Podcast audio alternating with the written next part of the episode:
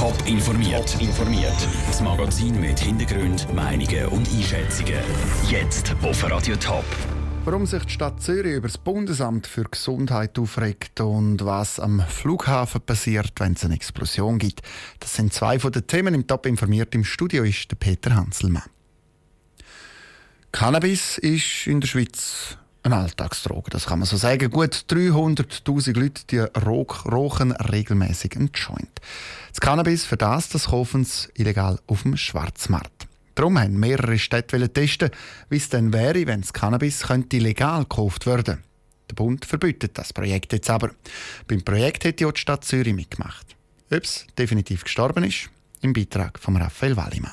Notorische Kiffer hätten in der Apotheke legal Cannabis kaufen die Stadt Bern hat dafür der Uni Bern eine Studie in Auftrag gegeben, um herauszufinden, was das für Auswirkungen auf den Schwarzmarkt hat. Die Studie ist jetzt vom Bundesamt für Gesundheit abgelehnt worden. Auch die Stadt Zürich hat sich an der Studie beteiligen. Die zuständige Stadträtin Claudia Nielsen kann den Entscheid vom Bund nicht verstehen. Damit ist jetzt wirklich eine Chance vertan worden.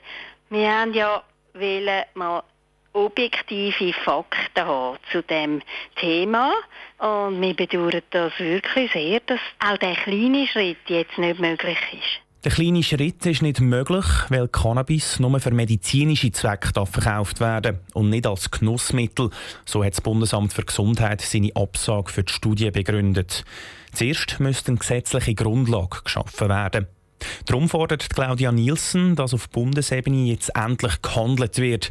Viel Vertrauen hat sie aber nicht. Ich bin relativ pessimistisch, weil ein gewisser nationaler Rückhalt braucht es. Städte können ja da nicht allein handeln. Also muss man jetzt in der nationalen Drogenpolitik wirklich für sie machen. Auch die anderen beteiligten Städte sind enttäuscht über den Bundesentscheid. Gemeinsam teilen die Städte Bern, Luzern, Genf, Biel und Zürich mit, dass sie den Entscheid gemeinsam analysieren und dann allenfalls handeln.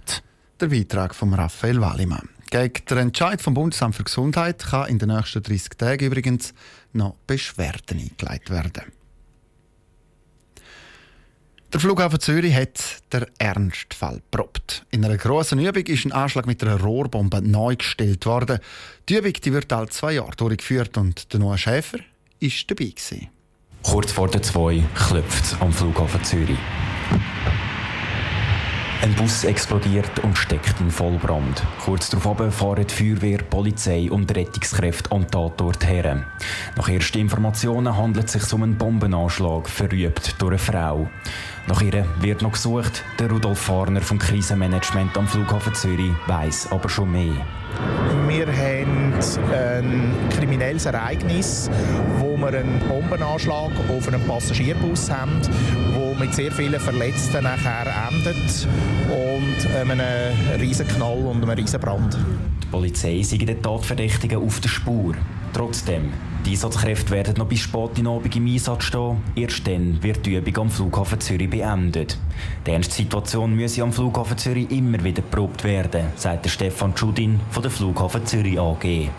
Das sind Auflagen von der Internationalen Zivilluftfahrtsorganisation und von den europäischen Vorschriften, dass ein Flughafen in der Größe vom Flughafen Zürich die ganze Notfallorganisation muss üben Sinn und Zweck ist natürlich, sich vorbereiten für äh, so ein grosses Ereignis, dass die entsprechenden Organisationen gut zusammenarbeiten können. So eine Notfallübung gibt es am Flughafen Zürich alle zwei Jahre.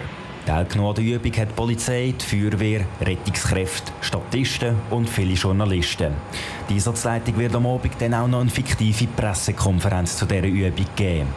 Insgesamt haben über 400 Leute an der Übung teilgenommen. Die Reportage von Noah Schäfer. Weitere Informationen und auch Bilder der Übung gibt es auf toponline.ch. Sie ist 20. Sie studiert an der Kunsthochschule Basel und Sie wird die jüngste Zürcher Kantonsrätin von allen Zeiten.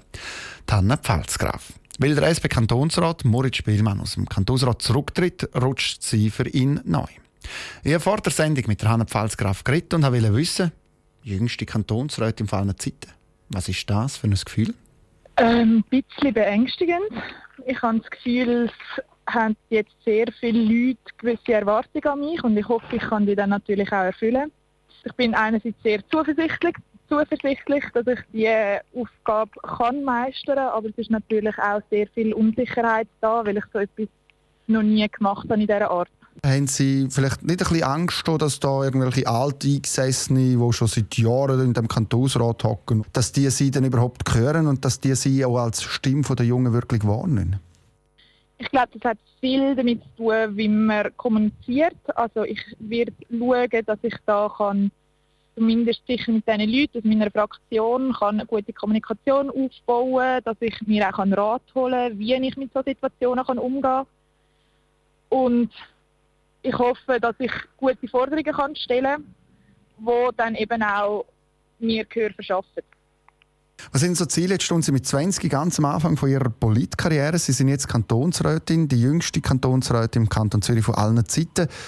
Ähm, wohin führt Sie die Politkarriere mal nach? Sind Sie vielleicht irgendwann einmal die jüngste Bundesrätin von allen Zeiten oder wo sind so Ihre Ziele?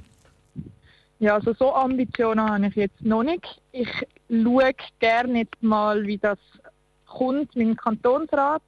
Ich möchte gerne zuerst diese Aufgabe gut erfüllen und wenn sich dann Gelegenheit ergibt, dann wird vielleicht meine politische Karriere noch weitergehen und wenn nicht, dann ist das auch nicht so schlimm ich probiere jetzt einfach mal da etwas zu verändern und setze mir noch nicht allzu hohe Ziele für die Zukunft.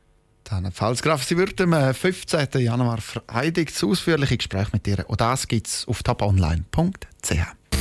Top informiert, auch als Podcast. Mehr Informationen gibt es auf toponline.ch.